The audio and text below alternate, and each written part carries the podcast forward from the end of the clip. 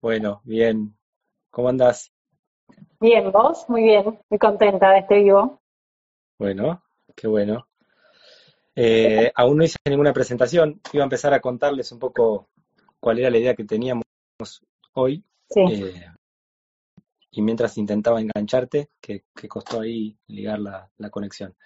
Eh, bueno, para quienes se suman y no conocen, Flor Alfonsín es oftalmóloga y por un lado estaba estas ganas eh, que ya me habían pedido hace rato de hablar de la vista, de problemas de la vista y de situaciones que estamos teniendo actuales vinculadas con la alimentación y con los hábitos, ¿no? con, otras cuestiones. Yo tengo acá unas cuantas preguntas.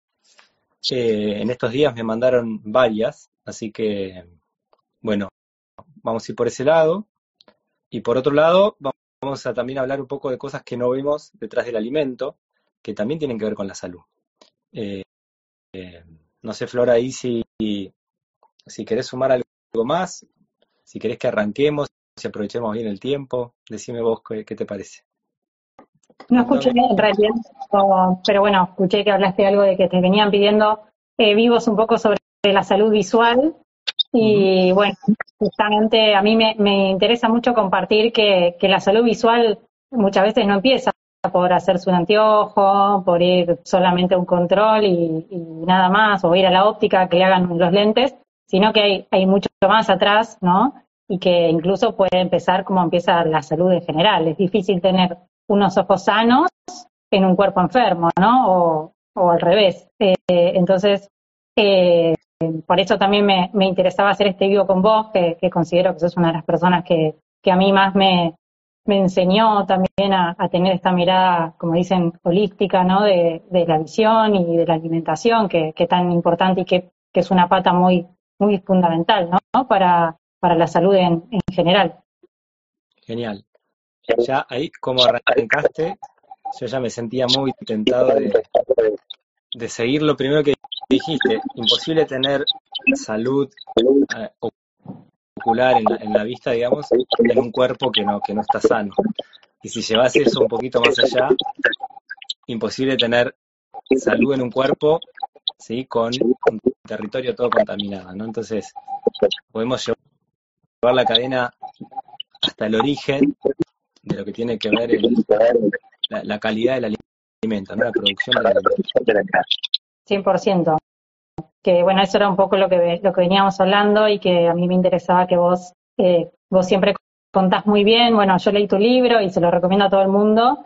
Un poco de, qué es ser saludable, ¿no? Como, o qué es una dieta saludable. ¿Es solamente estar contando calorías, nutrientes? ¿O, o qué, qué es para vos una, una dieta saludable? Bueno, eh, es difícil de definir justamente eso, ¿no? Eh, tal vez lo pri- primero que, que traería es esto de, venimos con esta idea de que podemos construir la salud individual, o sea, como que yo pudiese construir mi salud dejando de lado el de dónde viene ese alimento, o sea, qué es lo que como y qué impacto tiene eso sobre la sociedad en la cual yo vivo. ¿Sí? Es como que pareciera que yo puedo vivir saludable adentro de un tubo de ensayo, no sé, no me relaciono con, con otros seres humanos y con el ambiente, ¿no? Eh, y yo creo que en gran parte todo eso está relacionado con la mirada que hoy tenemos de la nutrición y de la medicina, donde se viene, te puedo hablar de los últimos 100 años, tal vez un poco más, como dando valor a la sustancia por encima de cualquier otra cosa, del alimento, ¿sí? Es como que, ponele, si vamos a, la salud del ojo, ya vamos a ir en detalle a la alimentación, pero vos me puedes decir, y come, no sé, luteína, ¿sí? Y entonces toda la gente sale corriendo detrás de la luteína y por ahí, no sé, compra X alimento, un huevo porque tiene luteína, sin importar la calidad en origen de ese huevo. Y da lo mismo si es un huevo de supermercado o un huevo criado en una granja agroecológica o biodinámica. Y no es lo mismo. ¿Y por qué no es lo mismo? No es lo mismo, primero, en mi salud individual no es lo mismo porque el alimento no es proteína, no es solo hierro. Eso sería la sustancia. Después está todo el ámbito vital de fuerzas que podés, para entenderlo fácil, podría ser como que unen a esa sustancia, ¿sí? la vitalidad de ese alimento. El ser humano se nutre de esa vitalidad. Entonces, ¿cuál será la vitalidad de un huevo, de una gallina, de un criadero donde están todas hacinadas, no se pueden ni mover y la calidad de su vida es patética? ¿O cuál será la, calidad, la vitalidad de un huevo que está pastoreando, ¿no? Y tiene acceso a, a bichos y a pasto nuevo todos los días. La luteína es la misma, no es la misma tampoco. Entonces, ese es un ámbito importantísimo. Cuando, aun si yo pienso en una salud egocéntrica, o sea, si solo pienso en mí, ¿sí? Toda esta complejidad que es un ser humano no se forma solo atando sustancias. Yo no soy la suma de proteína más hierro, más calcio, más luteína, más zeaxantina, más lo que sea. ¿sí? Entonces, la nutrición y la medicina tiene que empezar a estudiar la vida que está por detrás de cada alimento, para empezar a hablar de, un alimento saludable, ¿sí? Y después está lo otro, ¿no? Ya cuando esa salud, digo, yo no, como te dije al principio, yo no vivo solo aislado, vivo en una relación, el ser humano es un ser social. Entonces, que el huevo venga de un criadero o que venga de una granja agroecológica no da igual, ¿sí? No da igual por el trato animal, no da igual por la calidad de trabajo de la persona que está detrás, no da igual por el impacto sobre los suelos, sobre el agua, sobre el aire. Todo eso también genera. Yo no puedo estar saludable si mientras tanto alrededor mío hay una decadencia total, ¿no? Entonces, en materia de alimentación, todo eso para mí es clave al momento de tomar una elección saludable. 100%. Más o menos, ¿se entendió? Yo creo que sí, y, y algo que yo me estaba preguntando también estos días, ¿no? Porque eh, quizás, bueno, tu camino en, alimentación y por todo lo que leí, ¿no? Viene de, años y quizás eh, mi despertar fue mucho más corto, ¿no? Hace, hace no tanto que empecé a como darle más bola a la alimentación, a, consumir o no consumir agroecológico, a sacar a tener mi huerta, ¿no? A, también, como decís vos, a, ver de dónde viene ese alimento, cómo estuvo, cómo estuvo la gente que trabajó con ese alimento. Eh, y me preguntaba si, o sea, me vino a la cabeza pensar de que por ahí yo empecé, ¿no? Mi camino, como, como muchos creo, eh, teniendo un poco pena a los animales, empezando con una alimentación vegetariana que, que el veganismo, por tratar de evitar un montón de cosas, sabiendo que la leche las vacas son remaltratadas, que le ponen antibióticos, que entonces como, como evitar, evitar, evitar, ¿no? Como un montón de cosas. Y digo, a la larga al final es una posición mucho más cómoda, ¿no? El evitar consumir huevo porque los huevos son una porquería, evitar consumir carne porque la... Y quizás es mucho más dificultoso esto que vos planteás de, bueno, me tengo que mover, tengo que conseguir huevos agroecológicos de gallinas que estuvieron sueltas, tengo que buscar, eh, porque no es lo mismo, ¿no? Es la, industria todo el tiempo nos facilita todo lo otro. Entonces caemos mucho en directamente pedir desde el celular una aplicación y que nos llegue a casa la comida hecha y, empezar a darle bola a todas estas cosas lleva mucho trabajo, pero incluso hoy en día me parece mucho más valioso eso que decir, bueno, listo, no como más huevo porque las gallinas son súper maltratadas y es un alimento que tiene un montón de cosas malas. Como Totalmente.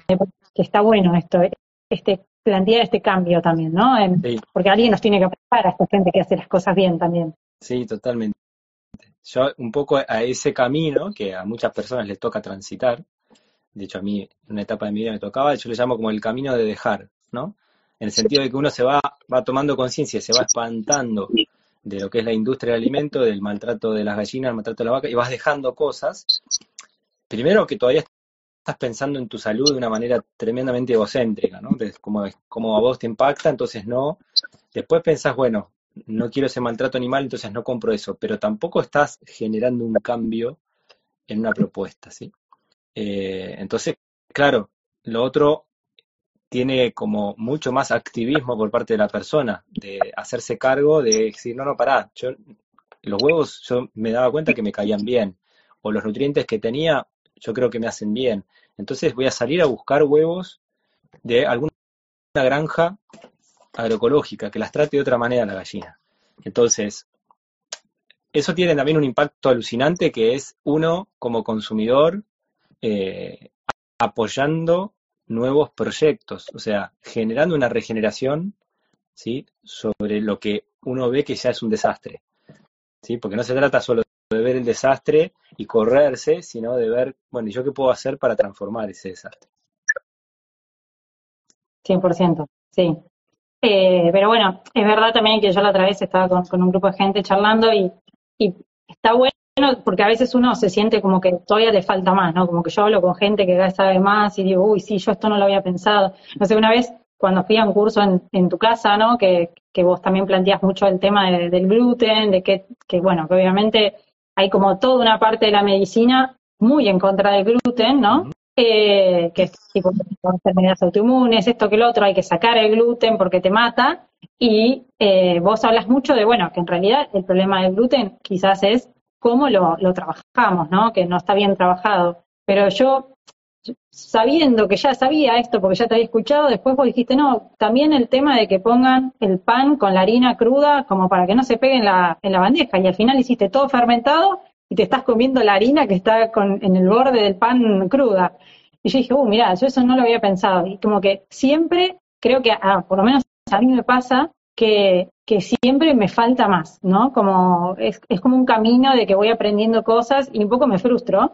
Eh, pero bueno, me parece que, también está, está bueno empezar por algo, ¿no? Que, que, que está bien, digamos, donde esté cada persona, que, está bueno empezar a plantearse de a poco y, ir haciendo pequeños cambios, ¿no? Cada día y como que creo que ni vos ni yo, digamos, arrancamos de un momento para todo, del otro, de un día para el otro a comer agroecológico a, a todos, sino que fue un camino de, de ir preguntándonos justamente qué, qué, qué, estoy comiendo, de dónde vino, eh, no sé, porque esa es la verdad, que, que vos eso lo decís mucho también, ¿no? Como qué desconectados que estamos del alimento, que muchas veces no sabemos ni, ni qué es. O sea, la, gente en, general se asombra cuando yo le digo que por ahí el maní en algunos casos puede ser inflamatorio porque es una legumbre, ¿no? Como que todo el mundo lo compra como, como un fruto seco y creo que tampoco saben bien lo que es un fruto seco y una legumbre. Eh, no sé, eso es que...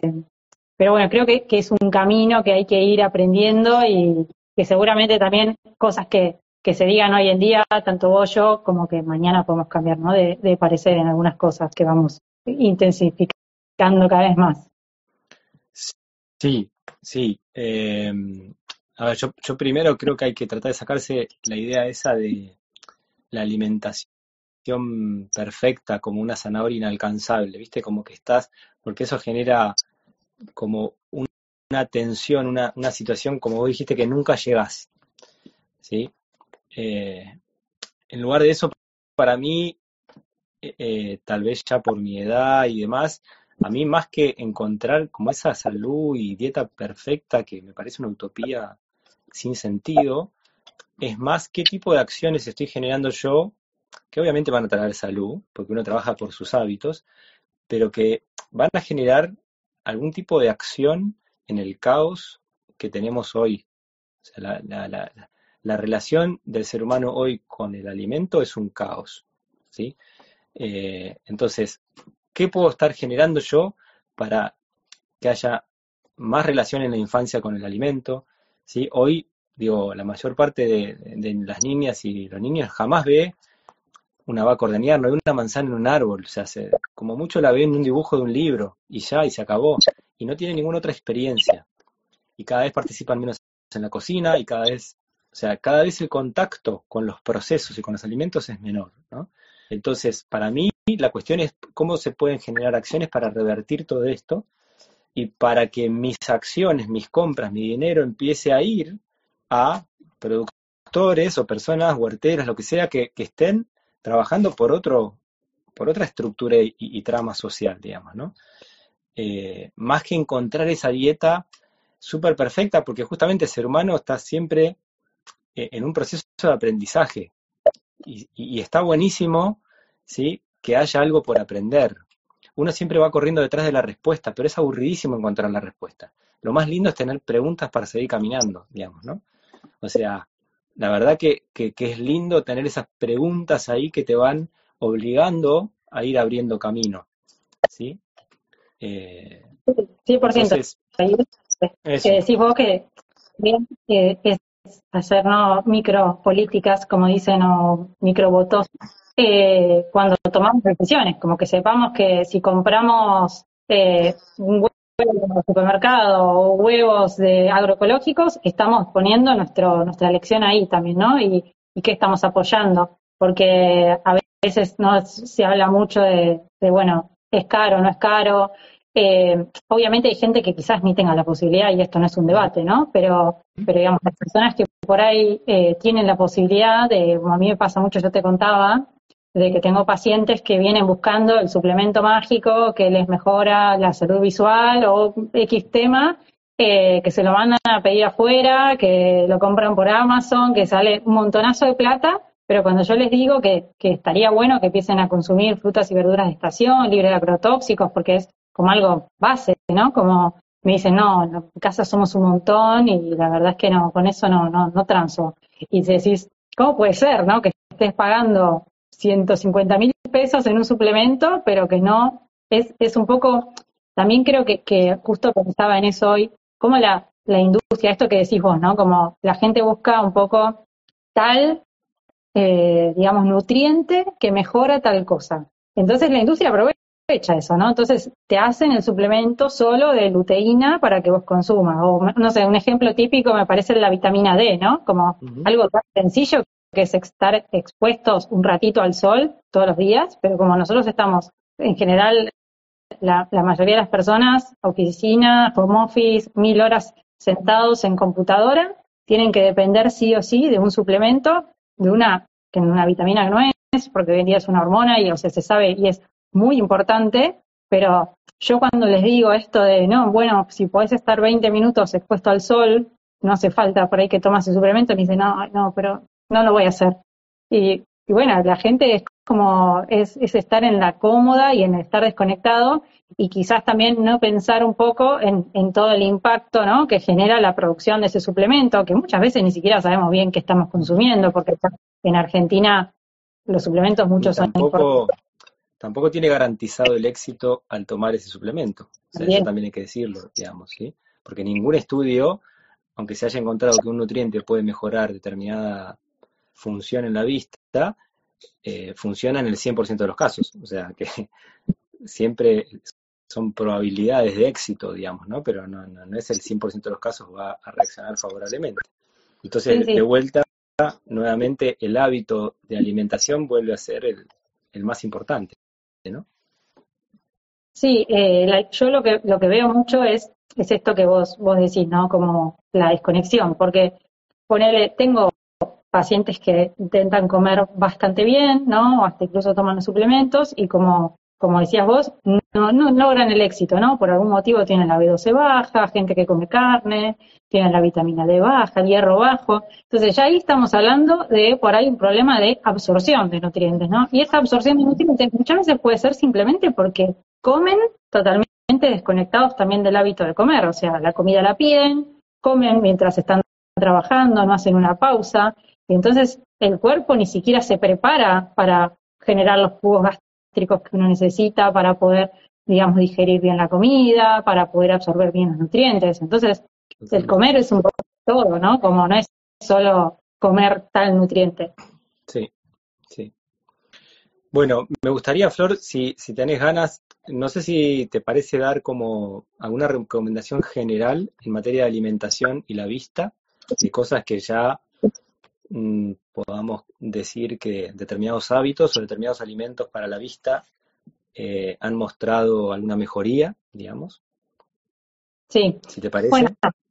Eh, hay que tener en cuenta que, el ojo es parte del sistema nervioso central, o sea, es una extensión del cerebro. Entonces, todos los alimentos que sabemos que son buenos también para el cerebro son buenos para los ojos, ¿no? Em, y tenemos esa ventaja, digamos, de parte de la oftalmología porque el cuerpo es bastante sabio, ¿no? Y entonces el ojo es algo muy importante. Entonces, si uno ya tiene problemas visuales, o sea, el nutriente no llega al ojo, es porque probablemente esté muy en déficit, ¿no? Porque por ahí es más probable que tengamos, no sé, la piel fea, a tener, a perder la visión, digamos, por falta de, nutrientes. Entonces, eh, pero bueno, lo, lo, que es importante para el ojo, una de las cosas que se ve, que actúa en muchos ¿no? Todo lo que es sistema nervioso central, la retina, tiene mucho que ver el omega 3, ¿no? Y además, también está demostrado que el omega 3 tiene gran parte eh, fundamental en lo que es el ojo seco, en la formación de la lágrima. Entonces, comer omega 3, o sea, consumir omega 3 puede ayudar a tener una buena lubricación y a su vez a mantener la retina eh, más saludable, ¿no? Eh, además que es un antioxidante y un antiinflamatorio natural el omega 3, entonces está bueno que esté en grandes concentraciones, principalmente se concentra en todo lo que es el gel dentro del ojo, entonces mantiene a toda la retina saludable. El omega 3 se puede conseguir en pescados, ¿no? Grasos, puede, puede haber en algas también, eh, también en, frutos secos, en la chía, en, las nueces, el aceite de oliva, eh, que sí es verdad que todo lo que son vegetales al cuerpo le cuesta un poquito más eh, asimilarlos, digamos, que los que son ya de, consumo animal, ¿no?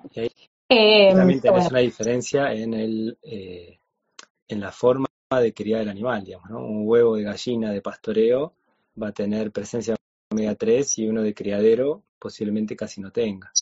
La vaca que está pastando pasa exactamente igual, ¿no? Entonces, también en el, ámbito del nutriente tenés una diferencia según la, la forma de, criar ese animal, ¿no? De vincularte con ese animal.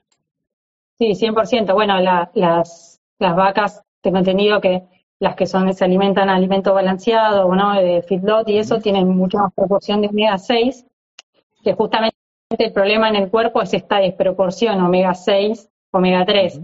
Entonces, yo a veces veo, ¿no? Como esta alimentación keto como la solución de muchos problemas, pero por ahí no se habla mucho de, esta parte, ¿no? De, que, de que de dónde viene esa carne de la alimentación keto que, que consumís. Totalmente.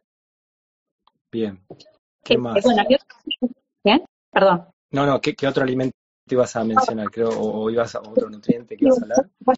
Ya nombraste que están como muy estudiados en oftalmología, oftalmología que es la luteína y la cesantina, que están presentes también en el huevo, están presentes en los, en los arándanos, están presentes en las, en las verduras de hojas verdes como la espinaca, las coles, eh, como el kale, por ejemplo, que esos son antioxidantes naturales, ¿no? Entonces ayudan mucho a eh, prevenir la degeneración macular asociada a la edad, que explicado muy brevemente es cuando se afecta la zona de mejor visión, que es la mácula, ¿no? Que es con la que nosotros vemos con nitidez. Esto es muy frecuente en gente mayor de 50, 60 años, muchas veces asociado a hábitos, porque, por ejemplo, el tabaco es uno de los principales factores de riesgo para tener una degeneración macular asociada a la edad, que no están así, pero bueno. Eh, y lo que hace justamente es eso, se va acumulando desechos en la parte de la retina donde mejor vemos y esa parte empieza a perder como nutrición, porque separa la retina en realidad de, la coroides, que es otra capa, y entonces básicamente el síntoma es ver eh, nublado, no poder lograr ver bien los rostros o ver las líneas en vez de rectas, verlas onduladas, esos como los primeros síntomas. Entonces, eh, los arándanos, bueno, la luteína, cesantina, tiene bastante eh, demostrado que previene esta acumulación de, estos depósitos que se llaman drusas, ¿no? Que en realidad básicamente es esto, ¿no? Es un antioxidante, entonces nos ayuda a depurar esto, esto que acumulamos. Entonces, tenemos dos opciones, ¿no? O tomar antioxidantes a altas dosis o tratar de evitar intoxicarnos tanto, ¿no? Como también eso es, es importante porque a veces me pasa mucho, ¿no? Que me preguntan, bueno, ¿cómo hago para tener menos metales pesados? O no sé qué. Bueno, también hay que ocuparse, ¿no? De, de bajar la carga, no solamente teniendo el sistema de limpieza activo, digamos, no, probablemente no logre solucionar el problema si tengo una predisposición a, generarlo, ¿no? Totalmente, totalmente. Pero fíjate cómo, digo, la, la, desconexión que tenemos con el alimento, que hoy se menciona antioxidante, la gente va a buscar el suplemento. En el camino de eso está el arándano, ¿no? Vos mencionaste el arándano como un fruto, ¿sí? Y, y acá en Buenos Aires hay un árbol de fruta nativa que tiene un frutito parecido al arándano, que es el guavillú.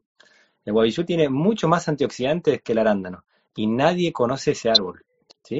Es un árbol nativo de todo, que baja desde Misiones, Corrientes, Entre Ríos, Uruguay. En Uruguay hay mucho desarrollo. Hay una amiga que se llama Laura Rosano que desarrolló un libro alucinante con frutos nativos. Y está estudiado el guavillú como uno de estos árboles que tiene mucho más antioxidantes que la aranda. Y nadie sabe ni, ni, ni o sea, por ahí te lo cruzas en una, calle en Uruguay o acá en Buenos Aires puede pasar y no sabes ni qué es, ¿no? Digo eso por, por la desconexión que tenemos y la solución la vamos a buscar al suplemento. Y, y si no, un alimento que ni siquiera es de acá, pues los arándanos ni siquiera son de esta zona, ¿no? Vienen de otro lado. Pero bueno, sigamos. Vamos. Bueno, 100%. Es, es así, pero bueno, es eso que hablábamos, ¿no? Como no solo de, desde parte de la industria, ¿no? También eh, de la parte médica, la verdad es que para buscar algunas cosas, eh, o sea, la solución siempre es la medicación. De hecho, la, la solución, la homeopatía es una inyección que hace que los vasos retrocedan de que tenés que darte dentro del ojo, o sea, un fármaco que es carísimo, eh, que muchas veces no, asegura eh, la resolución del problema, ¿no? Y, nunca, es lo, o sea, bueno, pasa mucho eso en medicina, como se trata de tapar el síntoma, pero no se busca realmente cuál es la causa de, la enfermedad. Totalmente. Que probablemente sea, ¿no? El consumo de, todas estas cosas y el alto consumo de las cosas que por ahí no nos hacen del todo bien. Eh, bueno, después otros otros eh, suplementos, digamos, suplementos no, otra vez suplementos. Otras eh, importantes para, para el ojo, la vitamina C, ¿no? Que eso, corregime vos, Alex, pero tengo entendido que, que por ejemplo, todos los, los las frutas que reciben mucho más agrotóxicos bajan su, su cantidad de vitamina C, porque en parte la vitamina C es la, defensa de, esa planta. Entonces, cuanto más químico yo le pongo, menos vitamina C produce la, fruta. No sé si es, así, si estoy bien. Todo lo que sea crudo en general va a tener vitamina C. El tema ahí, algo que a mí me preocupa un montón, y me preocupa también justamente porque el ámbito de la ciencia y la medicina no le está destinando el tiempo que merece, es ¿Cuál es el impacto hoy de los 40, 100, 200 agrotóxicos que se usan sobre la vista, por ejemplo, ¿no? Digamos, porque, por ejemplo, ya se sabe que daña la microbiota, pero para que se acepte que esto puede generar un daño, pasaron décadas de usar los agrotóxicos. Entonces, esa pregunta, digo, si uno la hace en un congreso de oftalmología, che, ¿cuál es el impacto de los agrotóxicos sobre la salud de la vista? No sé si hay muchos estudios que se estén trabajando para ver cómo impacta lo que cada persona come cuatro veces por día en todas sus comidas en la salud de la vista, ¿no? Eh, sí. O sea, como es eso, ¿no? Estamos como por en la recomendación de la vitamina C. Bueno, yo primero lo que te diría es la vitalidad, o sea, la, la actividad biológica de la vitamina C de un cultivo agroecológico, biodinámico y demás, no va a ser la misma, o sea, va a ser muy superior a la de un campo donde el principio de la agricultura actual es la muerte. Hay que entender eso. O sea, ¿cómo uno pretende llenarse de vida en sus ojos a partir de una agricultura que lo que hace es fumiga todo para matar todo y fertiliza con elementos químicos? O sea, ¿qué vitalidad tiene esa planta? Ninguna. ¿Sí? Entonces, esa vitamina C, eh, de vuelta, de, frutas agroecológicas o de, de un chucrut hecho con repollo agroecológico, seguramente sea otro el impacto que tiene eh, como nutriente en la salud visual, ¿no? 100%, sí, sí. Y, y también esto como de vuelta, ¿no? hacer un chucrut es una pavada. Eh, la verdad que no, es muy difícil, eh, lo haces una vez y es una receta que te la aprendes de memoria, digamos. Y, y, por ahí la gente prefiere el, polvo de vitamina C con, con, colágeno y con un montón de, de colorantes artificiales artificiales porque es más fácil y más rico, ¿no? De, de comer. O sea, yo eso también digo como que, que, que mucho más barato puede ser y mucho mejor, porque obviamente la, la, el equilibrio entre los nutrientes que tiene un caldo de huesos, por ejemplo, no tiene nada que ver con, con tomar vitamina C aislada o colágeno aislado, que de hecho hay bastante, digamos, eh, controversia de si eso realmente se puede absorber o no, porque cuando uno lo digiere básicamente separa los aminoácidos. Eh, eh, bueno, y después, básicamente un poco eso, eh, bueno, lo que es colágeno, o sea, colágeno, digamos, los, eh, aminoácidos que, forman el colágeno, sí es importante para todo lo que es la esclera. Entonces, por ejemplo, para enfermedades autoinmunes como la artritis reumatoidea, que generalmente cursan con afinamiento de esta parte del ojo, es, es bastante importante un consumo alto. De hecho, hay estudios que demuestran que, obviamente, se hicieron con suplementación de colágeno, pero bueno, demuestran que haría, haría bien para esta, para esta parte.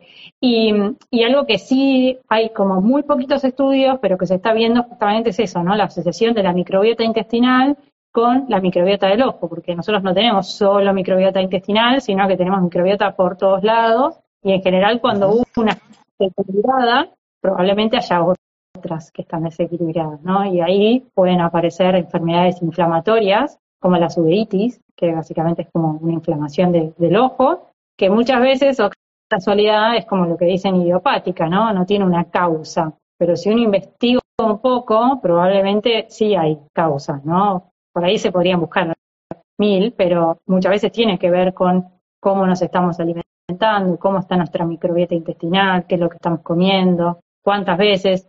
Y algo no menor que por ahí no nombramos eh, es el tema del estrés, ¿no? Del, estrés que tenemos diario, este estrés crónico, que, también obviamente dificulta la digestión, dificulta la absorción de nutrientes y también obviamente el metabolismo en general de recuperación de cualquier órgano, ¿no? Claro, sí, totalmente, totalmente. Bueno, yo tengo varias preguntas que han hecho en función de lo que entiendo son patologías específicas. ¿sí? Le preguntaban por la presbicia, miopía, astigmatismo y demás. Pero antes de entrar ahí, de que tal vez, porque las preguntas son distintas, yo ahora te las voy a pasar tal como las hicieron. Eh, mi preocupación es las pantallas, ¿no?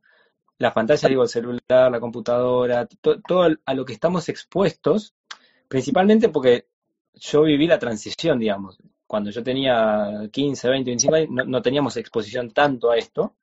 Eh, hoy es todos los días. Entonces, enseguida se me viene la pregunta, ¿cuál va a ser la salud de la vista dentro de 20 años o dentro de 50 años? ¿no? ¿Cómo, ¿Cómo va a estar la población? Eh, alguien decía ahí, cada vez ven más eh, niñas y niños con anteojos. No sé si vos tenés documentado como que hay una, una creciente en el uso de anteojos en la infancia, pero claramente yo digo, esto va a modificar la salud de la vista de la humanidad. O sea, en 50 años no, no vamos a hacer lo mismo, ¿no? Entonces, ¿hay algo de esto que esté documentado, que se esté viendo una problemática creciente? Y, por otro lado, ¿qué recomendaciones hay para cómo, cómo manejarse con, un celular, con una pantalla? ¿Qué recomendaciones hay detrás de todo esto, no?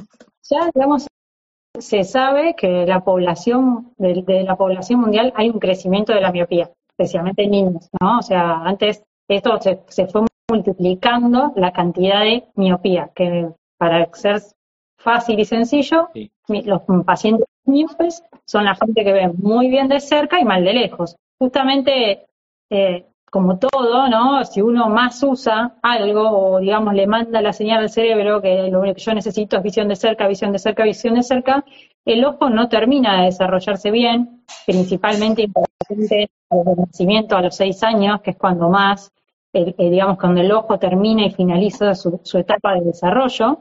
Eh, y entonces le damos la señal todo el tiempo al cerebro de que lo que necesitamos es ver de cerca y no de lejos. Entonces, no incentiva a usar la visión de lejos. Eh, de hecho, incluso las asociaciones de, de oftalmopediatría y eso desaconsejan el uso de pantallas. A los dos años directamente lo desaconsejan y después como que en realidad no hay una cantidad de tiempo segura que uno le pueda decir, bueno, está bien, media hora por día, en realidad es lo menos posible, ¿no? Eh, también estas cosas, como que hay estudios en ratas, obviamente no, no ponen a un humano con pantallas todo el tiempo por ahí y comparan, porque sería como bastante cruel, eh, pero sí hay, estudios en ratas que demuestran que la visión que, genera catarata, que genera ojo seco, que genera problemas maculares, problemas de retina, eh, porque claramente la, luz azul, digamos, y la luz de las pantallas, y no solo la luz de pantalla, sino el uso de tanta tiempo con, con la visión cercana, provoca alteraciones visuales, tanto anatómicas, ¿no? Como del funcionamiento, de la fisiología del ojo. Eh, de hecho, ahora se está aconsejando mucho, digamos, de, las asociaciones de oftalmopeatría, que por lo menos, o sea, imagínate que parece una locura, pero que los chicos pasen dos horas por día al aire libre. O sea, cuando es, por eso, les tienen que pedir, por favor, que por lo menos estén dos horas al aire libre, pero es verdad que hay chicos que no lo hacen para nada. O sea, es, eh, ni hablar, bueno, de lo que fue la, pandemia, ¿no? Ahí fue como una exacerbación que era clases online, el recreo, ni siquiera salían los, chicos que vivían en el departamento, recreo con el celular, o sea, antes por lo menos corrían un, un poquito ¿no? en, el, recreo.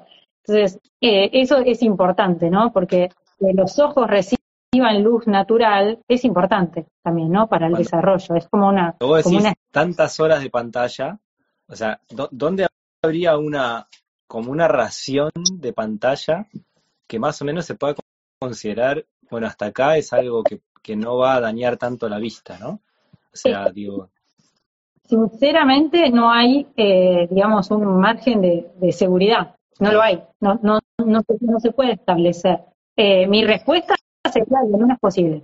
Lo menos posible que, que, cada uno que cada uno pueda, ¿no? Y tratar de asegurar que el ambiente donde uno usa pantalla, que vos tenés que trabajar, yo tengo que trabajar, hoy estoy a pantalla, tratar de compensarlo con esto, con estar más al aire libre, con, sin pantallas, el tema de tratar de bajarle un poco el brillo, si estoy con pantallas, bueno, evitar también estar con luces artificiales, estar cerca de una ventana, cosa de uno poder ir compensando, tratar de que hay gente que real se despierta en la casa, se levanta, prende la computadora, está ocho horas de corrido trabajando, cuando terminó de trabajar ya es de noche, llega la familia a la casa y, están todo el día exactamente sin ver la luz natural. Entonces, eso no, no puede ser normal, esté o no demostrado, digamos, porque obviamente está, ¿no?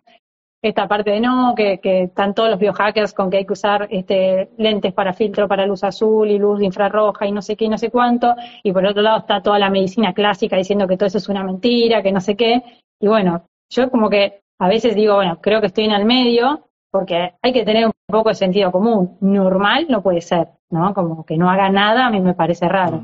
que, que, sea la terrible, bueno, tampoco, porque hay que, hay que adaptarse un poco, ¿no? Entonces, tratar de compensar y tratar de que sea lo más saludable posible la cantidad de horas que estamos a pantalla. Después, casi todos los dispositivos hoy en día tienen, ¿no? Como alguna aplicación o algo que, que protege los ojos o que baja el brillo, que, que regula un poco estas luces y lo que sí es, importante es el tema de la noche. En la noche las pantallas es lo peor, digamos, ¿no? Porque de día, como que, bueno, compensamos con la luz natural, pero de noche estaríamos solamente con luces artificiales. Bien. O sea que sincronizar lo más que se pueda a cuando cae la, la, luz solar, dormir y, levantarse cuando sale el sol es también un hábito importante para la vista, más allá de que lo sea para la salud en general. Sí, sí, es que bueno, o sea, el reloj este, digamos, interno, el reloj biológico, ¿no? Como le dicen, el ritmo circadiano, en parte se entra por los ojos, ¿no? Incluso la gente que no tiene visión, digamos, esa luz que igual entra, va al núcleo supraquiasmático del cerebro y es el que le dice al cerebro, bueno, hay que despertarse, hay que generar ciertas hormonas para empezar a metabolizar, por eso también, es, o sea, todo tiene como su ritmo del cuerpo, ¿no? Y de eso va a depender de que expongamos nuestros ojos a la luz correcta. Eh, y pasa todo eso, ¿no? Como que es una cadena de trabajo hasta tarde, con pantallas, mientras miro Netflix, mientras como, y por ahí uno cena a las 11 de la noche, que eso tampoco es normal, ¿no? Cenar a las 11 de la noche, porque hoy en día tenemos luz en todas las casas, entonces podemos cenar y seguir como si no pasara nada, ¿no? Y después, al del sueño, alteraciones hormonales y es toda una, una bola de, nieve de la que salimos de enfermedad tras enfermedad, ¿no? Sí, sí, sí, totalmente. Justo ahí, para, para cerrar un poco esto que vos lo mencionaste al pasar, eh, alguien había preguntado de estos blue blockers, ¿no? De, estas, de estos filtros, y si querés contar un poco qué son, por si alguien no, no sabe qué son, y, y si crees que sirven para algo o no, y en caso de que sirvan, bueno, cómo se usan, ¿no?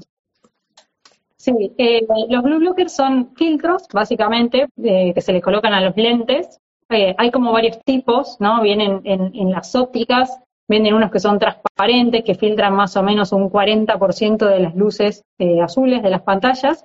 Y después hay otros que son con colores, ¿no? Que son el amarillo, que sería como para trabajar de manera diurna, o sea, durante el día en computadoras. El naranja, que es el que se coloca más cuando ya va cayendo el sol, por ejemplo, hasta ahora, como para alinear y que la luz artificial no nos afecte tanto. Y eh, los rojos, que serían como para antes de ir a dormir, ¿no? Según qué color, digamos, filtra más porcentaje de la luz azul. Em, la verdad es que los lentes, o sea, yo los comprobé con, yo tengo en, mi, en mi, consultorio, ¿no? Un, medidor de lentes que tiene un medidor de, de, que los filtros, digamos, UV y, de luz azul, y la verdad es que lo filtran, ¿sí? Entonces, em, es lo mismo, hay estudios que los apoyan muchísimo y hay, hay estudios que dicen que no sirven de nada. Eh, para mí no es normal estar expuestos a esta cantidad de luz azul durante todo el día y mucho peor durante la noche. Entonces, yo a personas que trabajan como office, computadora, ocho horas, eh, le digo que me parece que estaría bueno que lo sumen, que mal no les va a hacer, si lo pueden comprar, obviamente el mundo puede comprar, son lentes caros. Eh, entonces, si, lo pueden sumar, que lo sumen, eh, me parece que, va bien. Incluso se usa mucho en chicos, qué sé yo, chicos que juegan a, no es lo ideal, ¿no? Pero que están gamers, ¿no? que se la pasan jugando los jueguitos. Y bueno, me parece que algo puede ayudar. Otra vez desde la, desde la comodidad, ¿no? De no rehacer realmente el cambio, sino ir tapando. Pero bueno, me parece que puede ayudar. Y, lo mismo las luces, eh, digamos, los lentes que ponemos para la noche, que se pueden usar en la casa, digamos, mientras, mientras uno mira televisión, se puede leer de noche, como para que no le afecte tanto el sueño. Eh, yo lo veo en mis pacientes, pacientes que tienen por ahí mucho problema de dormir, por ahí no es lo único que, trabajamos, ¿no? Puesto de cenar más temprano, de tener una rutina de sueño, pero bueno, a veces los lentes también le pueden ayudar eh, bastante. Así que yo la verdad es que los uso, eh, los suelo recomendar eh, para el que pueda, siempre de la base diciendo que lo mejor es no exponerse a pantallas de noche, pero si no te queda otra, me parece una buena opción el, tema del, filtro. Bien, buenísimo, buenísimo. Em, también habían consultado, en el caso de presbicia, en el caso de miopía, creo que estaba la pregunta, si, bueno, cambio de alimentación y ejercicios, si había ejercicios específicos para hacer eh, que, vos hayas visto que mejoran estas problemáticas, ¿no? Sí, em, hay un médico que se llama Bates, que, generó un, sistema que se llama visión natural, que justamente plantea, bueno, eso que están preguntando también los, los anteojos con agujeritos, que es eh, los... Eh, exacto. Eh, que eso lo que hacen es un poco ejercitar la visión, ¿no? El estenopeico básicamente lo que hace es concentrar la imagen, entonces nosotros lo usamos en oftalmología para, para controlar la visión, incluso cuando el paciente no trae lentes, eh, entonces logra una, una visión eh, mejor sin tener aumento, ¿no? El estenopeico. Y después, el método Bates, que es esto de, ejercicios visuales, trabaja mucho con el tema de relajar la visión, ¿no? Y que también muchas veces, incluso el estrés, ¿no? Y la, y la, todo o sea, contrae todo. Nosotros tenemos seis músculos, ¿no? Alrededor del ojo, más otros musculitos chiquitos que se encargan de adentro del ojo que se encarga de abombar o no el cristalino. Eh, entonces eso puede estar muy contracturado en algunas personas y haciendo estos ejercicios, que justamente son movimientos de los ojos, ejercicios de, de como mirar cerca y lejos, pueden lograr retrasar en algunos pacientes eh, la presbicia, que sería cuando uno no hace cerca, cerca de los 40, eh, y también mejorar un poco lo que es la miopía o la hipermetropía. Obviamente hay eh, como alcances ¿no? de esto. Obviamente una persona que tiene una miopía de menos 20 no va a volver a dejar de usar anteojos, ¿no? pero sí puede mejorar porque también mejoraría todo lo que es la circulación a nivel de los músculos del ojo. Entonces, ¿cómo le llega toda esa circulación al ojo estos ejercicios visuales? Que uno es tan sencillo como podemos sumar dos cosas, como la vitamina D y el, los ojos, porque hay, algo que es eh, la, solea, que es como, como esto, ponerse al, exponerse al sol un rato con los ojos cerrados, ¿no? Eso, que le, que le caiga el sol a los ojos, con los ojos cerrados, sin mirar el sol directo, mejoraría la visión. Y otro que yo se los recomiendo en general a los pacientes, más que nada cuando están mucho en pantallas, es el palming, ¿no? Que es esto que, que también es de yoga, que es como tapar los ojos, ¿no? Y con esa oscuridad como, como darle un descanso visual. Entonces, yo les recomiendo que cada 20, 30 minutos de pantalla, digamos, intercalen un poco esto del palming, que relaja los ojos, y por otro lado, el ejercitar la visión lejana, porque hay que tener en cuenta que cuando nosotros miramos de cerca está todo el sistema como contrayendo para mirar de cerca. Entonces, para relajar los ojos, a la vez tienen que, mirar a lo lejos. Pero bueno, Genial. Es un movimiento y son ejercicios que hay que hacer de manera bastante regular. Hay talleres que se dan de esto, que están buenísimos. Así que si uno tiene las ganas y el tiempo, está, está bueno para incorporarlo. Está buenísimo. Está buenísimo. Alguien había dicho algo como, espera que yo lo anoté para traerte la pregunta. Eh, como si, si, si la, la, a ver, te iba a decir decadencia, ¿no? Pero la, así, degeneración de la vista, en cierta forma, es algo esperable con el paso de los años, ¿no? Con la vejez, como, eh, como que es inevitable, creo que era la pregunta, ¿no? Se preguntaban. Sí, ah, me lo quieren preguntar bastante y yo a veces le digo, no me, parece que sea así. Yo no sé si a vos te pasa, pero que conocéis gente que tiene 60, 70 años y lee sin lentes. Y decís, ¿cómo puede ser que nunca en su vida lentes y, y, y, y, ahora no los necesita? Y uno no tiene una explicación exacta, pero, pero yo creo que no, que por lo menos mi experiencia con pacientes es que cuanto más hábitos saludables tengamos, eh, hablando de saludable de todo lo que, lo que decimos, ¿no? Esto de eh, no estar mil horas a pantallas, estar más al aire libre, estar comiendo alimentos que realmente nos, nos alimenten nos ayuden, evitar enfermedades, porque todas esas cosas se van acumulando, ¿no? Entonces, yo creo que no es, no es inevitable el perder la visión. Yo creo que, que cuanto más saludables estemos, en todo el sentido de la palabra, lo más probable es que más tiempo, digamos, tengamos una buena visión, porque hay gente de 90 años que no tiene cataratas, ¿no? Y hay gente de 50 que tiene cataratas. Entonces, eh, si uno va a ver un poco, tiene que ver, eh, bueno, la catarata es un, es un ejemplo muy clásico, ¿no? Porque la catarata está muy asociada al tabaquismo, por ejemplo, está muy asociada a la diabetes, o sea, son dos cosas que, que son muy frecuentes en nuestra población y también está asociado, por ejemplo, al uso de ciertos antibióticos, a ciertas medicaciones, antibióticos, de los corticoides. O sea, yo me canso de ver pacientes con cataratas muy jóvenes, treinta y pico de años, e incluso glaucomas, gente que está prácticamente ciega, porque literal porque tenía rinitis y usaba corticoides todo el tiempo. Y, y entonces, porque sí, la degeneración o la afectación visual tiene una acumulación de cosas que hacemos, sin hablar si nos metemos ¿no? en metales pesados, en todas estas cosas que ni siquiera realmente sabemos qué tanto impacto en la, en la salud tienen hoy en día. Totalmente. Genial, genial. Bueno, creo que las preguntas que teníamos que, que me mandaron antes las hice. No sé si vos leíste alguna otra o si tenés alguna otra dando vuelta por ahí. Em, bueno, creo que habíamos hablado un poco de eso. Eh, creo que también tocamos esto de, qué tan necesario era eh, los suplementos, ¿no? Como, no sé qué, qué, qué, opinión tenés vos con, con, eso, que sí o sí necesitamos suplementarnos para, para estar saludables o para obtener ciertos micronutrientes. Eh, si hablamos ahora de la salud en general, más allá de la vista, que, que igual lo de la vista me parece que sí, el mismo curso, la, opinión que te puedo dar, eh, no, no, o sea, me parece que es el camino fácil que se elige hoy. Eh, en algún momento a una persona, por alguna cuestión, le puede ser útil, pero para mí hay dos cuestiones básicas. La primera es, eh, pongamos todo ese esfuerzo y todo ese dinero, porque la gente gasta fortunas en suplementos, ¿sí?